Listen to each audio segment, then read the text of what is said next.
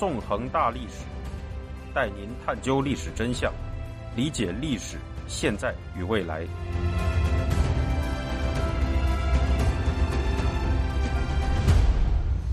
大家好，欢迎大家收听《纵横大历史》，我是主持人孙成。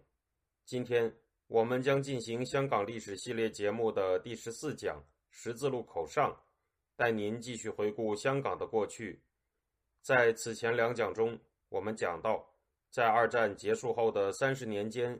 香港社会中出现了多种定义香港人身份和思考香港命运的思潮。在众多思潮中，有将香港视为一座城邦，将香港人称为四百万同胞的早期本土主义思想；有政治光谱较为保守、强调传统文化的中国民族主义者。也有投身于社区工作的社会民主主义社会派思潮和视共产中国为祖国的毛派思潮。另一方面，一种勤劳拼搏、迎难而上，被称为狮子山精神的精神气质，在这一时期成为了香港人自我认同的重要标志。而电视的普及，则带来了粤语影视作品和流行歌曲的大规模传播，使香港在语言文化层面上。变得更加统一。在这样的背景下，随着二十世纪八十年代的到来，香港来到了决定未来命运的十字路口。今年六月底，为了庆祝七月一日这一中共建党百年及所谓香港回归二十四周年之日，港共政府在尖沙咀悬挂了数百面中共国旗和香港特区旗。然而，这一向北京献媚的表演。却根本不可能得到香港人民的任何认同。根据中国媒体中新网公布的视频，在旗下进行庆祝的人只有寥寥无几的亲共人士。对于即将到来的七月一日，大部分正直的香港民众并没有任何喜悦之情，有的只有浓浓的厌恶。就在去年七月一日，数十万香港人民在中国当局已通过香港国安法的情况下。发动了大规模的游行示威，并与早已沦为中共港共鹰犬的香港警察英勇搏斗。而在前年的七月一日，香港民众则占领了立法会，将壮阔的反送中运动推向了新的阶段。今年，虽然港共政权在中国当局的指使下履行大狱，频繁而疯狂地进行政治迫害，但反抗的火种在香港仍未熄灭。只要这一反抗的火种，与不屈的精神没有熄灭，香港民众就绝不会对这个七月一日有什么认同感。值得追问的是，一九九七年七月一日的所谓香港回归究竟是怎么发生的？英国、中国与香港民众在所谓的香港回归之前进行过怎样的博弈？今天我们就将开始讲述这一段历史。一九七一年十一月。中共获准加入联合国，取代中华民国，成为了联合国中的中国代表政权。随着中共获得联合国席位，利用联合国夺取香港主权，就成为了中共开始着手进行的工作。对中共来说，要想夺取香港的主权，有两个难点。首先，根据联合国大会在一九六零年通过的第一五一四号决议。给予殖民地国家和人民独立之宣言。作为英国殖民地的香港，事实上拥有独立自决的权利。其次，根据此前英国与清帝国签订的各项条约，香港的新界地区是自1898年起被英国租借99年的区域。港岛和九龙在理论上则是英国的永久控制区。只要这两个难点存在，中共就无法夺得香港的主权。针对第一个难点，中共采取的对策是否认香港的殖民地属性。一九七二年三月八日，中国驻联合国代表黄华致信联合国非殖民化特别委员会，表示香港和澳门是被英国和葡萄牙当局占领的中国领土的一部分，解决香港、澳门问题完全是属于中国主权范围内的问题，因此不应列入殖民宣言中适用的殖民地区的名单之内。黄华还在信中说：“中国政府将在条件成熟时，用适当的方式和平解决港澳问题。”三月十日，黄华又在联合国大会上通过单方面声明，表达了同样的立场。同一年，联合国非殖民化特别委员会向联合国大会提交了一份分为五册、长达一千一百九十八页的年度报告。在这份报告中，香港、澳门问题仅仅只在第一册第六十四页的一段中略有提及，引述了黄华的信件，并向联合国大会提出了相关建议。根据联合国的工作惯例，各委员会推出定期报告的目的。在于记录及汇报工作，这种定期报告一般不会被联合国大会否决。而在一九七二年十一月二日，联合国大会正好表决通过了第二九零八号决议，给予殖民地国家和人民独立宣言的执行，并将通过非殖民地化特别委员会年度报告这一惯例行为直接纳入了这项决议，没有对年度报告中仅占极小篇幅的香港、澳门问题。进行认真审查和讨论，就是这样的疏忽，使得香港和澳门被从联合国的殖民地列表中移除。联合国大会第一五一四号决议就此不再适用于香港，中共的计谋得逞了。而十分讽刺的是，在第二九零八号决议中，还有确认殖民地人民及外国统治下人民为行使其自觉和独立权而运用一切必要手段。进行斗争的合法性，这样明确的表述，在中共夺取香港主权的第二个难点上，英国基于现实考虑，主动进行了妥协。由于新界的土地占香港的百分之九十二，因此，在一九九七年新界租期满九十九年的情况下，英国只能保留香港百分之八的土地。这样狭小的土地将直接导致香港难以运作下去，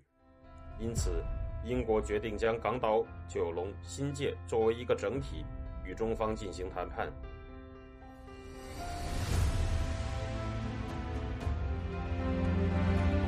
听众朋友，您现在收听的是自由亚洲电台纵横大历史栏目，我是主持人孙成。一九七九年三月，第二十五任港督麦理浩访问北京，与中方首脑邓小平。就香港前途问题进行了互相试探，在会面中，麦理浩提出，英方希望在北京同意的前提下，于一九九七年之后续租新界，被邓小平拒绝。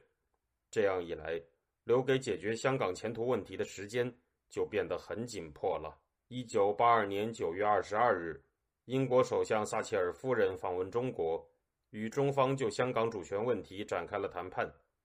当时。由于中国正执行着1972年以来的联合西方国家对抗苏联的外交路线，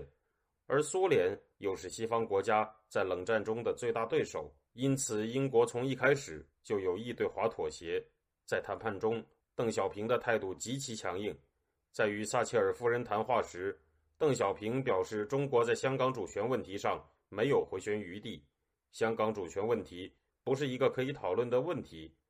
中国官方喉舌新华社也发布了强硬的声明，要求英方必须首先承认中国对香港的主权，并大肆煽动中国民族主义情绪，称试图保持不平等条约的人只会惊醒中国、英国及全世界的人一起大英帝国侵略中国的罪恶。中国方面提出的基本立场可以概括为所谓的“十六字解决”，即收回主权、制度不变、港人治港、维持安定。当然了，从一九九七年后发生的一系列事情来看，所谓的制度不变、港人治港、维持安定，当然都是空话，仅仅是中共用来欺骗英方和香港人民的伎俩罢了。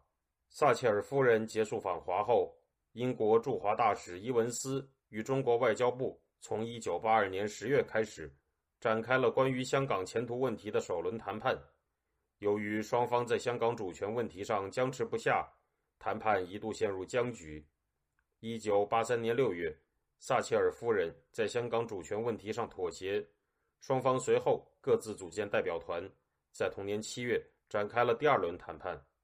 在谈判中，中方极力反对香港方面派出代表参加谈判，并蛮横地表示，谈判完全是中英两国之间的事，香港人的声音则由中国代表。中国当局的这种无耻做法，事实上完全无视了香港的主流民意。因为根据1982年3月在香港进行的一项民调显示，仅有百分之四的受访者接受香港由中国直接统治，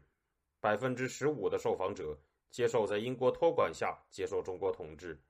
却有百分之七十的受访者希望香港继续由英国管制。这样的民调结果当然完全不令人意外，因为香港人这一群体本来就是由一群渴望自由的人们形成的。然而，由于中方的蛮横要求和英方的妥协，香港人完全失去了在决定香港命运的谈判中列席的资格，只能听凭两个大国决定香港人的命运。在英中两国的第二轮谈判中，邓小平充分展现了共产极权主义分子凶残蛮横的嘴脸，威胁称，如果在一九八四年十月一日前谈不出结果，中国就会单方面宣布收回香港的方案。对于英方代表提出的将香港治权主权分开，英国在一九九七年后保留对香港的管制权，仅将主权移交中国的方案，邓小平则发出了类似今日中国极端民族主义者对台湾发出的“人滚地流”的叫嚣，表示即使意味着收回一座荒岛，也要完全收回香港。在邓小平的流氓外交下，英国代表团不得不继续让步。同意在一九九七年将香港的治权和主权全部移交中国。在这样的危难关头，完全被排除在英中谈判之外的香港行政局、立法局议员，出于对香港的责任感，于一九八四年六月派出钟世元、毕国伟、邓连如三位代表前往北京，试图进行最后一搏。然而，他们遭到了邓小平粗暴的训斥。六月二十二、二十三两日。邓小平对这些香港议员表示，他们没有资格代表香港作为第三方加入谈判，并说谈判只有两脚凳，没有三脚凳。在谈话中，邓小平也信口开河地说：“我们对香港的政策五十年不变，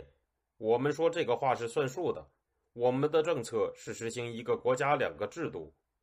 从此后香港的历史发展来看，所谓的五十年不变也好，一国两制也罢。显然，全都是中共的谎言。此外，邓小平还曾贼喊捉贼的表示，香港议员的行为是挟持香港民意。他的这种说法可谓是无耻至极。最终，英国首相撒切尔夫人和中国总理赵紫阳于1984年12月19日在北京签署了中英联合声明。该声明表示，英国将会于1997年7月1日将香港交给中国。而中国则将通过《香港特别行政区基本法》规定对香港的基本方针政策，五十年不变。一九八五年五月二十八日，随着英中两国互换批准书，中英联合声明生效，香港的未来就这样在香港人完全缺席的情况下，由英中两国决定了。对于香港人在决定自身命运的谈判中缺席这一残酷事实。有不少热爱家园的香港人表达了愤怒与失望。一九八三年九月，香港中文大学学生会的期刊《学院》发表了一篇社论，讲出了香港民众的愤慨：五百万人的命运竟然决定于两个巨人的角力之下，这是一宗荒唐的买卖。我们只是一部机器，一件货品，有谁理睬我们的一生意义？我们的命运。不过是巨人手中的泥团。波兰人民告诉我们，什么是争取？除了自己，没有人会为道义而考虑我们的意愿。就这样，香港人即将面临中国共产集权政权的统治，迎接一个令人担忧的未来。但是，香港人民不会放弃对自由与尊严的渴望。